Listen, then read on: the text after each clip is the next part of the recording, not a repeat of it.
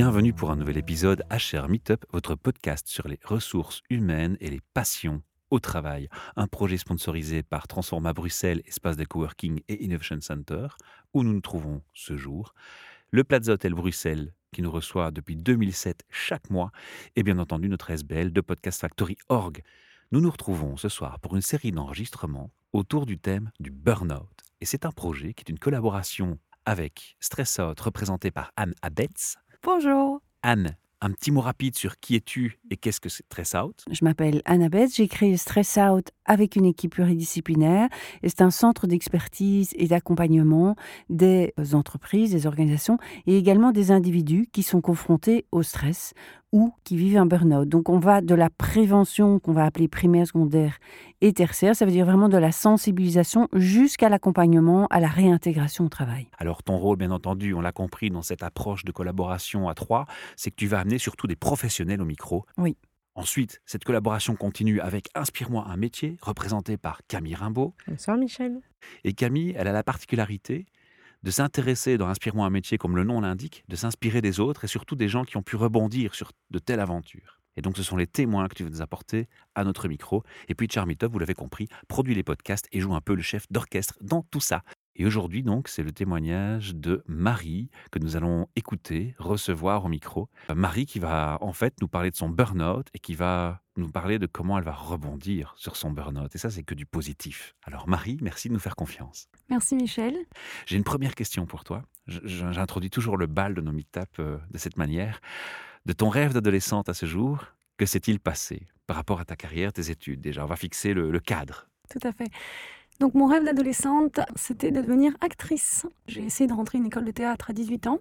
Mhm. J'ai raté l'examen d'entrée et donc j'ai fait des études de communication à l'ULB, ce qui m'a guidée plus vers la communication d'entreprise. Donc ce rêve a toujours été là, il a été un peu brisé, mais il a toujours été présent, mais peut-être que ces dernières années, euh, il l'était un peu moins. Et il revient. Il revient, oui. Cette période euh, m'a permis de me recentrer sur euh, ce que j'aimais vraiment et quelles étaient mes passions, ce rêve d'enfant, revenir en arrière. Et donc j'ai euh, j'ai repris, j'ai repris des cours d'acteur, de formation d'acteur récemment. Donc euh, il revient, oui. On va pas aller trop vite, on va brûler les étapes.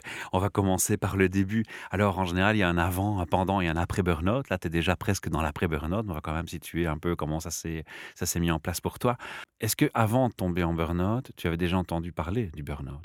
Oui, avant de rentrer en burn-out, j'avais entendu parler du burn-out, mais je ne me suis pas trop euh, attardée, on va dire. C'est-à-dire que j'avais une perception euh, du burn-out comme euh, de personnes qui n'arrivaient pas à être à la hauteur et qui ne savaient pas être travailler sous beaucoup de pression.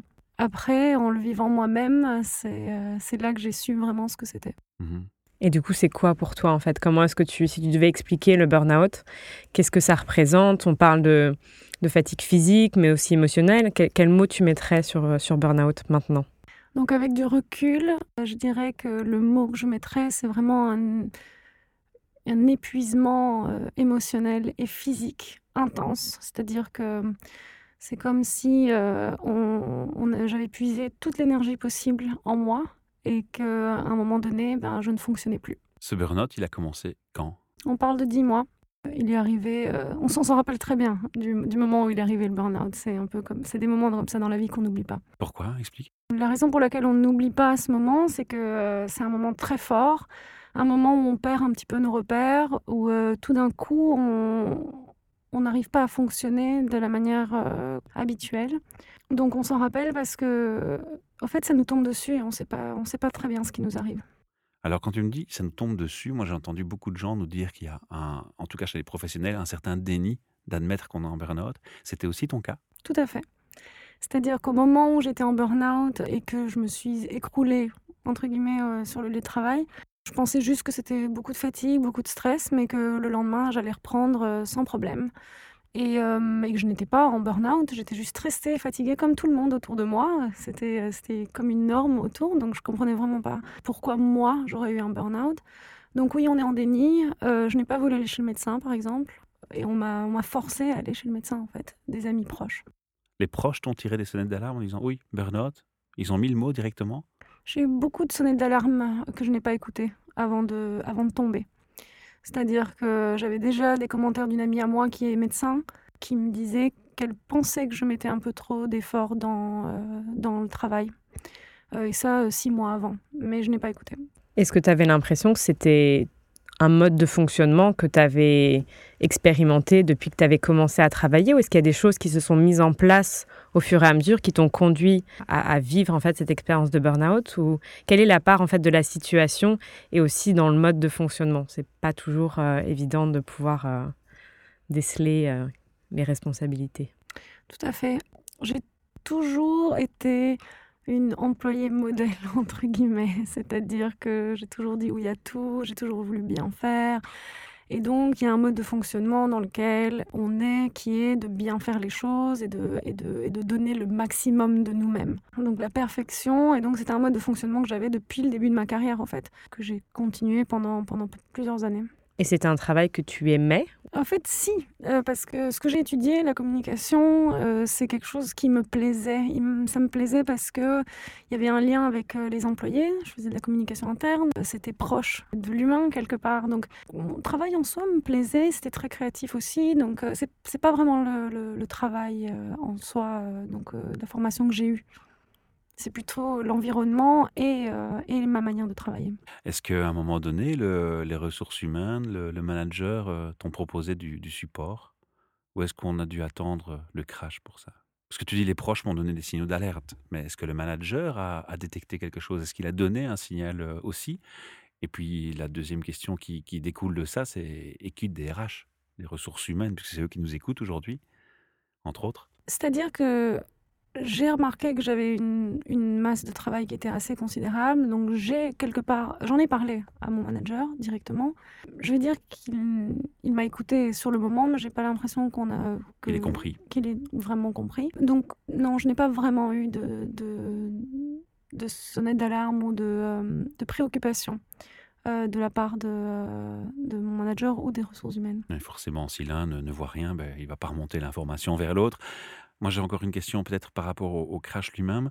Tu dis, c'est un, une gifle presque qu'on qu ramasse dans, le visage. Hein. C'est comme ça que j'ai interprété dans tes paroles, même si ce n'est pas les mots que tu as utilisés. Le moment T, hein, qu'est-ce qui s'est manifesté? C'est quoi? C'est une chute de tension? Enfin, sans, vouloir rentrer dans, la discrétion, mais ça a été quoi? C'était le, malaise ou c'était autre chose. Le moment T, c'est. Moi, je j'en parle. C'est comme si le cerveau était saturé et que euh, on se sentait complètement impuissant et physiquement ça a été des larmes en fait. C'était une frustration une grande frustration. C'est-à-dire j'étais devant mon ordinateur et je n'arrivais même pas à écrire un email. Donc ça a été ce moment-là qui m'a montré que euh, qu'il y avait un problème en fait. Vous parlez de gifle moi moi c'est plutôt euh, quand, quand, je donne une métaphore pour ça c'est euh, c'est un peu comme quand on est dans, euh, dans, un, dans la mer et qu'on est emporté par une vague et qu'on perd le contrôle et qu'on va en dessous de l'eau et qu'on va dans tous les sens. C'est-à-dire qu'on est complètement désorienté à ce moment-là. On ne sait pas ce qui, ça, ce qui nous arrive et on ne sait pas quoi faire. Mmh. C'est arrivé dans la journée de travail? Tout à fait. Tu as pu rentrer chez toi ou? On m'a un peu forcé à rentrer chez moi. Je ne voulais Donc, pas forcément rentrer. Il y a eu un constat quand même, malgré tout, d'un crash à un moment donné. Oui, tout à fait. Et alors, question, à ce moment-là, une réaction du management ou des ressources humaines plus, par plus particulière ou plus spécifique mais en fait, depuis ce moment T-là, il n'y a pas vraiment eu de, de, de, conversation directe avec mon management. C'était euh, maladie par, directement. Quoi. Maladie directement, et donc mmh. euh, par email. En général, euh, il y a eu quand même de la bienveillance dans les, dans les emails, euh, voilà, mais, mais c'est vrai qu'il n'y a pas eu de vraie conversation. Dommage. Donc, du coup, tu nous parlais de, de, de, se faire emporter, en fait, comme ça, dans une vague. Est-ce que ce sentiment, il a duré après avoir été arrêté? Est-ce que tu pourrais nous partager un peu après cet arrêt? Comment est-ce que tu as vécu ça? Tu, Le fait de se retrouver euh, chez toi, de plus travailler, comment tu l'as vécu? Très mal, en fait, euh, parce qu'on est arrêté euh, pendant deux semaines, pendant un mois, et je me dis mais non, j'ai pas besoin de tout ça, j'ai pas besoin, j'ai des choses à terminer, j'ai un projet à terminer, j'ai une année à terminer, donc on comprend pas, donc on, on parlait de déni, c'est exactement ça, c'est on est, on est en déni de ce qui se passe et on se dit qu'on n'a pas besoin d'autant de temps pour récupérer. À ce moment-là, c'est vraiment de l'incompréhension, beaucoup de tristesse, beaucoup d'isolement, beaucoup de fatigue. On se sent pas très bien parce qu'il y a tout un moment où on ne comprend pas ce qui nous arrive. Un impact dans la vie de, de la maison, dans le couple, dans la vie privée? Dans la vie privée, oui, euh, c'est-à-dire euh, l'entourage, euh, l'entourage proche, bon, et, ressent, mais en même temps ne comprend pas non plus. Donc, donc finalement, on a le soutien de nos, de nos proches, mais mais ils sont un petit peu désemparés aussi. Puis aussi, il y a les, croyances, les croyances de, nos parents, comme quoi on ne doit pas jamais lâcher, on doit travailler dur, et que et c'est quoi ce burn-out pour une génération qui n'est pas la nôtre? C'est quoi cette mode C'est presque ça. Tu parlais de croyances et de déni. Est-ce que tu as l'impression que ce déni, tu as réussi à le, à le dépasser? Et si oui, au bout de combien de temps Qu'est-ce qui a été un peu ton processus? Et sinon, est-ce que tu es encore dedans? Et, comment tu gères ce déni, la culpabilité aussi? Je pense que c'est un mot qu'on peut mettre dessus. Complètement. Oui, ça c'est aussi un sentiment très très fort, la culpabilité. La culpabilité de ne pas être sur son lieu de travail, de ne pas euh, faire son travail, d'être en dehors euh, du système. L'impact sur les collègues. Tout à fait. Donc euh, les collègues sont, sont, inquiets, prennent des nouvelles, sont très bienveillants, mais ils ne comprennent pas, ou certains oui. Ce déni, il dure, euh, il dure un petit temps. Mais il faut dire quelque chose. Moi, ça a été vraiment le travail que j'ai pu faire avec des professionnels, des experts, des psychologues, qui m'a aidé à y voir plus clair. Parce que sinon, je, ne comprenais pas. Donc, ce travail de, déni et de compréhension, il prend quelques mois, en fait. Vraiment. Tu conseilles vraiment de se faire suivre par un expert. Hein. Quand on vit un burn-out, c'est la première chose à faire, hein, c'est se faire aider. Hein. Tout à fait. Je le conseille à 100%. Vraiment. Et du coup, dans les types d'accompagnement que tu as mis en place, est-ce que tu pourrais nous en dire un petit peu plus? À qui, à quel type de professionnel tu as fait appel et qu'est-ce qui t'a vraiment aidé? Est-ce qu'il y a quelque chose que tu recommanderais particulièrement de, de par ton vécu? Tout à fait. Donc, euh, j'ai fait recours d'abord à, une psychologue euh, systémique euh, que je connaissais d'avant. Mais ensuite, je me suis vite rendu compte qu'elle n'était pas experte en ce qui m'était arrivé. Et grâce à des conversations, parce que quand même, autour de moi, j'ai eu des personnes qui, étaient aussi en burn-out. Et grâce à des, des bonnes conversations, j'ai pu découvrir le centre du burn-out européen qui est à Bruxelles. Et donc, c'est un centre où il y a beaucoup d'experts, de psychologues, docteurs, coach spécialisé en burn-out. Et là, donc, j'ai fait recours à une psychologue et une coach de ce réseau-là. Et pour moi, ça, ça a été une grande révélation. Là, je me suis vraiment sentie comprise et j'ai eu vraiment, vraiment une très, très bonne guidance de la part de ces personnes-là. Vous parliez des mêmes choses avec des mots similaires, j'imagine, ce qui aide à pouvoir se sentir euh, comprise, quoi. Complètement, c'était très étonnant pour moi de parler de, choses et, euh, d'avoir vraiment euh, des clés pour, euh, pour aller mieux directement parce qu'on sait de quoi on parle, donc donc c'est plus facile. Et puis le récepteur est attentif aussi, il a déjà l'habitude d'avoir ce genre de discours, de feedback, il connaît, il y a des leitmotifs qui reviennent, qui lui permettent directement de mettre des mots-clés, des, des, instructions qui peuvent te guider. Est-ce que dans, dans, ton, dans ta façon de rebondir actuellement, tu peux estimer, voilà, il y a 80%, c'est grâce à des spécialistes, et puis il y a 20%, c'est moi qui ai fait du boulot? Tu peux donner une estimation un peu, un équilibre entre la charge d'effort que tu as dû faire et, ce qui, ce qui t'a été amené grâce à des professionnels? Alors les professionnels vont dire Ah, euh, vous avez fait un travail extraordinaire, je n'y suis pour rien. C'est très sympa, hein, mais euh, ils y sont pour beaucoup. Mais je dirais quand même, il faut être réceptif à ça. Mmh il faut être ouvert à être aidé par des professionnels et faire sa part de travail aussi.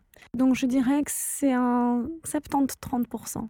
70 euh, les, experts et 30% de travail de notre part quand même. Et tout à l'heure, tu nous parlais de clés justement que ces professionnels avaient pu t'apporter et que du coup, là, tu nous parles de chacun à sa part de, travail et que nous-mêmes, on doit vraiment être acteurs dans, dans cette guérison et dans le fait d'aller mieux. Est-ce que tu pourrais nous partager peut-être quelques clés ou une ou, qui t'ont particulièrement marqué qui t'ont fait changer aussi? Oui, tout à fait. Donc, euh, je me rappelle que l'un des premiers conseils qu'on m'a donné, c'était de lâcher prise.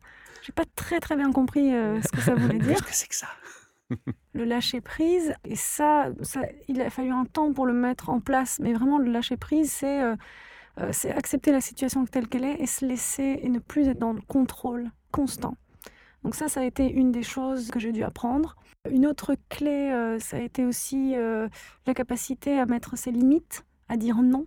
Car souvent, c'est parce qu'on dit trop oui qu'on en arrive là. Oui, dans la sphère professionnelle comme dans la sphère privée, d'ailleurs, avec les amis, avec la famille. Donc c'est mettre ses limites, où sont mes limites, donc c'est s'écouter beaucoup plus. Donc voilà, donc ça, ça a été, euh, ça, des, des, clés vraiment dans la, dans la reconstruction. Je me pose la question de si demain, alors tu vas bien entendu parler de la façon dont tu vas rebondir hein, éventuellement, mais si demain tu devais retravailler dans une entreprise et refaire un parcours, est-ce que tu te sentirais maintenant armé pour éviter ce burn-out justement en jouant justement sur ces trois mmh. facteurs?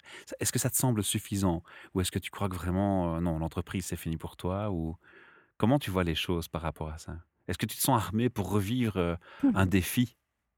Disons que hum, l'entreprise n'est pas finie pour moi, je ne pense pas. Je pense que juste que c'est peut-être euh, le type d'entreprise, peut-être le type de secteur, peut-être la taille de l'entreprise qui va jouer, d'une part. Pour le reste, je pense que je suis un peu armée maintenant, ou en tout cas, il faudra que je le vois. euh, Mettre à l'épreuve. il faut le mettre à l'épreuve. Je ne le sais pas encore, en fait. Mais j'espère. J'espère pouvoir être, euh, d'être plus préparée et de pouvoir vraiment euh, faire la part des choses une fois que je serai dans l'entreprise. C'est-à-dire pouvoir euh, avoir vraiment une vraie un vrai équilibre de vie privée et vie professionnelle. Donc on parle beaucoup de vie, de- d'équilibre de vie privée et vie professionnelle dans les grandes entreprises, mais, euh, mais un vrai équilibre, c'est-à-dire euh, sortir vraiment de l'entreprise pour vivre sa vie privée. C'est-à-dire euh, plus connecté, se changer les idées, parce que en fait la connexion est, mentale aussi. Moi, ce qui m'arrivait, c'est que je sortais de l'entreprise et dans ma tête, ça n'arrêtait pas.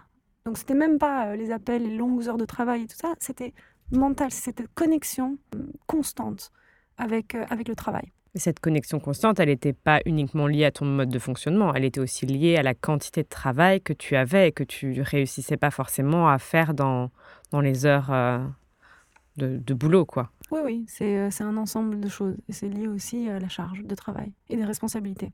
Maintenant, on va dire qu'on arrive à un stade où tu te sens euh, armé, un peu mieux en tout cas. Puis tu as, les, les remises en question qui se font, j'imagine, c'est ça? Est-ce qu'on réfléchit au sens des choses? Est-ce qu'il y a des, questions comme ça qui se posent? Tout à fait. En fait, ce qui, m'est arrivé et ce qui arrive à beaucoup de personnes, malheureusement, et quelque part, heureusement, ça permet de, remettre les choses en perspective. Ça, permet de revoir les priorités, revoir ce qui est important pour soi. Ça permet de, de se recentrer sur ses valeurs, euh, sur son sens dans sa vie. Euh, donc, quelque part, euh, c'est difficile, ça prend du temps, mais c'est un cadeau d'avoir eu ce burn-out. C'est, euh, je pense que c'est tomber pour, pour se relever plus fort. Tu l'as dit tantôt, tu vas te re- retourner vers des, des formations théâtrales. Tu te reconnectes avec ton rêve d'enfance. hein, c'est le lien qu'on a fait. Tu vois cette, ce futur comme étant un hobby ou comme une, une nouvelle carrière possible? On, on reste dans, dans le supposé. Je le vois comme un hobby d'abord, mais, euh, mais, si c'est, euh, mais si ça peut être une carrière, alors, euh, alors voyons, je, je reste ouverte en tout cas. Hein. Ayant vécu aussi un- burn-out moi-même, je me suis rendu compte que c'est vraiment une découverte en fait intérieure et que j'ai j'ai nou- j'ai découvert énormément de choses sur moi à, à travers ce vécu. Est-ce que tu, tu as aussi cette impression-là de t'être redécouvert En fait, tu nous parlais donc d'avoir reconnecté à, des rêves d'adolescente et d'avoir mis en place un certain nombre de choses. Est-ce qu'il y a d'autres parties de toi-même que tu as pu découvrir grâce à, à cette expérience? Oui, tout à fait. En fait, c'est comme si on avait éteint quelques parties de notre personnalité, quelques parties de nous.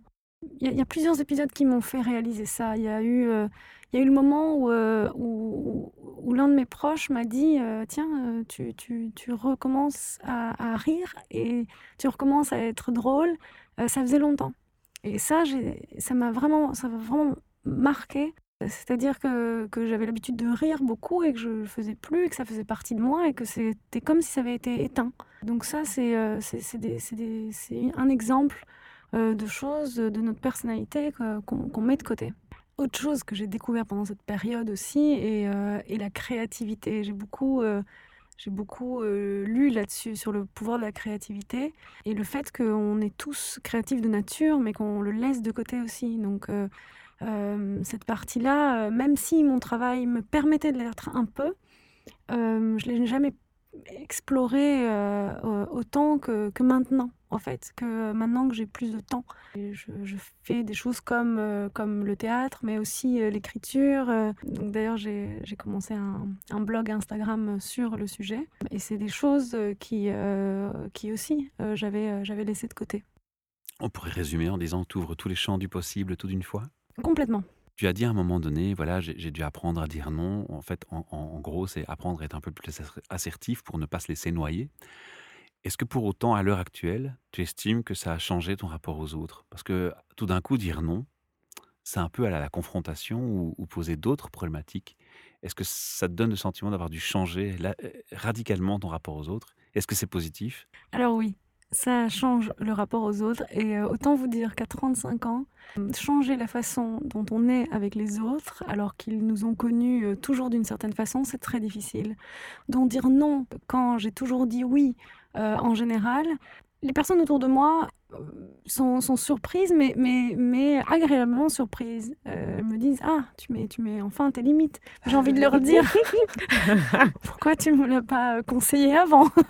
Mais euh, oui, donc, donc ça, ça, ça change. Les, les gens doivent s'habituer et on doit surtout nous, nous habituer à, être, à, à- à interagir d'une autre, d'une autre façon. Est-ce qu'avant, dans le- la période du burn-out, tu avais eu tendance, après avoir réalisé, après le déni, après avoir réalisé la situation, de se dire Bah, finalement, je suis une victime quoi? Est-ce que c'est un sentiment qui t'a traversé l'esprit ou pas? J'ai ressenti ce sentiment d'être une victime où le monde me tombe sur la tête et euh, euh, qu'est-ce qui m'arrive, etc., avant de comprendre ma part de responsabilité.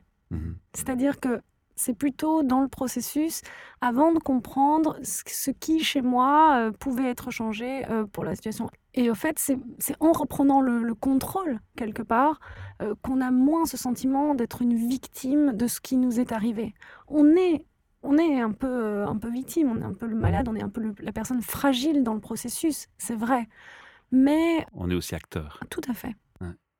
Et ça, je pense que c'est une étape importante et pertinente à mettre en avant, parce que sans ça, tu peux pas commencer à retravailler sur toi, parce que tu n'as pas conscientisé ton rôle.